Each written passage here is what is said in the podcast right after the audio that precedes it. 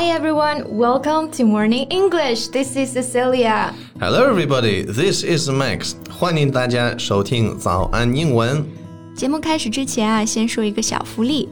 每周三，我们都会给粉丝免费送纸质版的英文原版书、英文原版杂志和早安周边。微信搜索“早安英文”，私信回复“抽奖”两个字，就可以参与我们的抽奖福利了。这些奖品都是我们老师为大家精心挑选的，非常适合学习英语的学习材料，而且你花钱也很难买到。坚持读完一本原版书、杂志，或用好我们的周边，你的英语水平一定会再上一个台阶的。快去公众号抽奖吧，祝大家好运！Hey Max, can you do me a favor? Can you bring me ice cream at lunch break? I have too much work to do that I can't leave. You sure? Ice cream? Uh, I think you've been putting on weight recently. Ouch, Max, you're so mean. no, I'm just being honest. And rude. 你这样在《甄嬛传》里都活不过一集啊。Well, obviously I don't have to survive in ancient China. I live in modern society. You should too. You know what? There is something different about you today. 你今天咋了？再也不是我认识的那个 Max 了。I'm sorry. That wasn't the real me. I'm just imitating the person we are going to talk about today. 哦，怪不得，原来是在模仿蒋欣是吧？确实有点那个意思了哈，但是距离蒋欣还是差点了。那我们今天就来聊一聊以毒舌着称的蒋欣到底是有多毒舌啊？顺便也来看一看毒舌的各种表达都有哪些呢？ 我们的内容都整理成了文字版的笔记，欢迎大家到微信搜索“早安英文”，私信回复“加油”两个字来领取我们的文字版笔记。其实啊，不只是别人说蒋欣毒舌，他自己也曾经公开说：“我就是说话太直了，经常会得罪人。” Yeah, people who have a sharp tongue sometimes offend others unconsciously. Sharp tongue，锋利的舌头，有点唇枪舌剑的意思，对吧？它其实就是我们说的毒舌，所以说啊，毒舌并不是我们想象的 poisonous tongue。那还有什么方法可以形容一个人毒舌呢？We can call somebody snarky。嗯，这个词本身是刻薄的、尖锐、批评的，也可以翻译成毒舌的。Oh my gosh, she has been so snarky lately。就是说，天哪，她最近好毒舌啊。 We can also use the word sarcastic. 嗯，这个词呢表示挖苦的、尖刻的，也可以表示毒舌的。For example, there's no need to be sarcastic. 不用这么毒舌吧。To have a sharp tongue can be a double-edged sword. It could be a gift at times for making crisp remarks. 对你不得不承认哈，毒舌的人有的时候真的很能命中要害啊。就是你不爽归不爽，但是你又不得不服。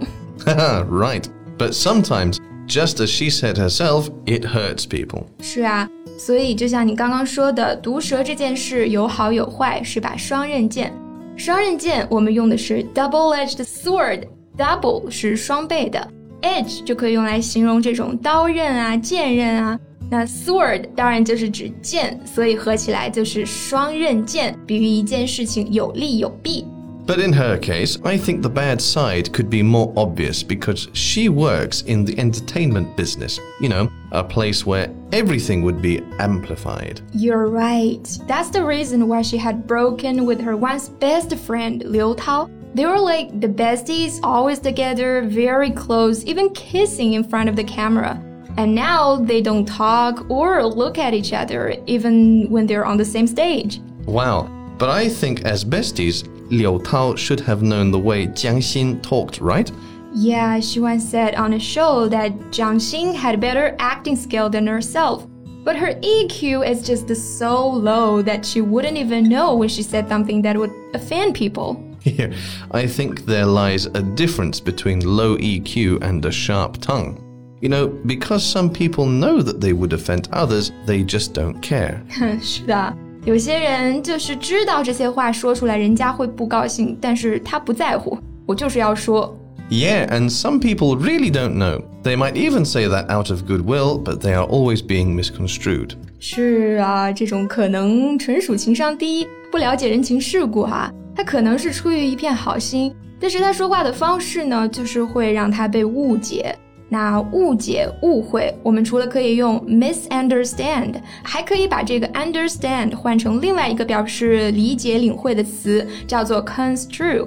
那用 misconstrue 来表示。I think they really should take some time to mull it over before they say something. 对，说话之前要三思啊，在脑子里转一转，这话能不能说，该不该说，这样能避免一下这种不知不觉就把人得罪了的情况。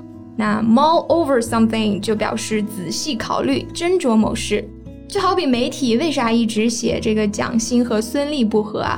其实是因为蒋欣上节目的时候呢，老是对孙俪说那个经典台词，什么见人就是矫情啊，见人就是矫情，别学这种奇奇怪怪的东西啊。总之，孙俪就是说，呃，她有时候都不知道蒋欣是在对她本人说，还是在对这个呃甄嬛说了。Well. This tells us that we need to be careful when we make jokes. Well, if it is a joke that she is making. See, that's the problem. Sometimes you can't tell if they're making jokes or not. 但是其实就像我们之前说的，嗯，这是把双刃剑，对不对？有人不喜欢，也就有人会喜欢这种心直口快的性格。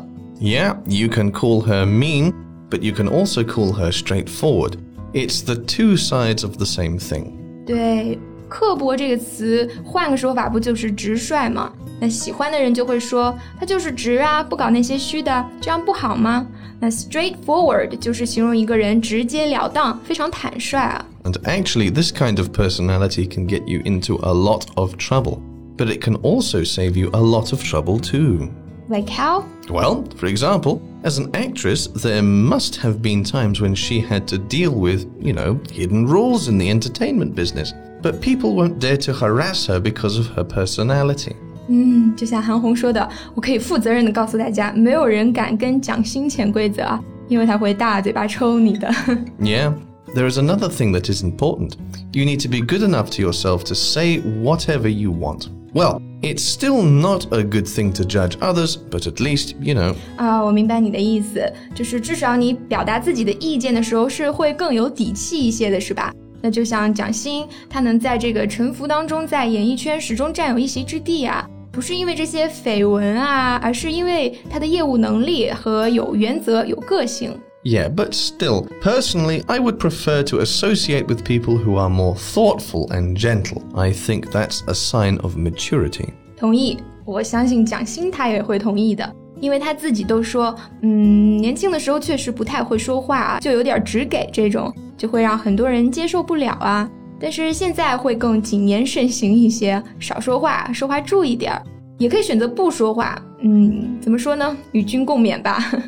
最后再提醒大家一下，我们今天所有的内容都整理成了文字版的笔记，欢迎大家到微信搜索“早安英文”，私信回复“加油”两个字来领取我们的文字版笔记。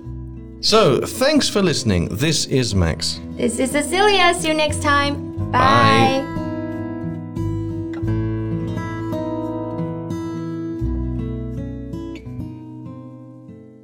This podcast is from Morning English. 学口语就来早安英文。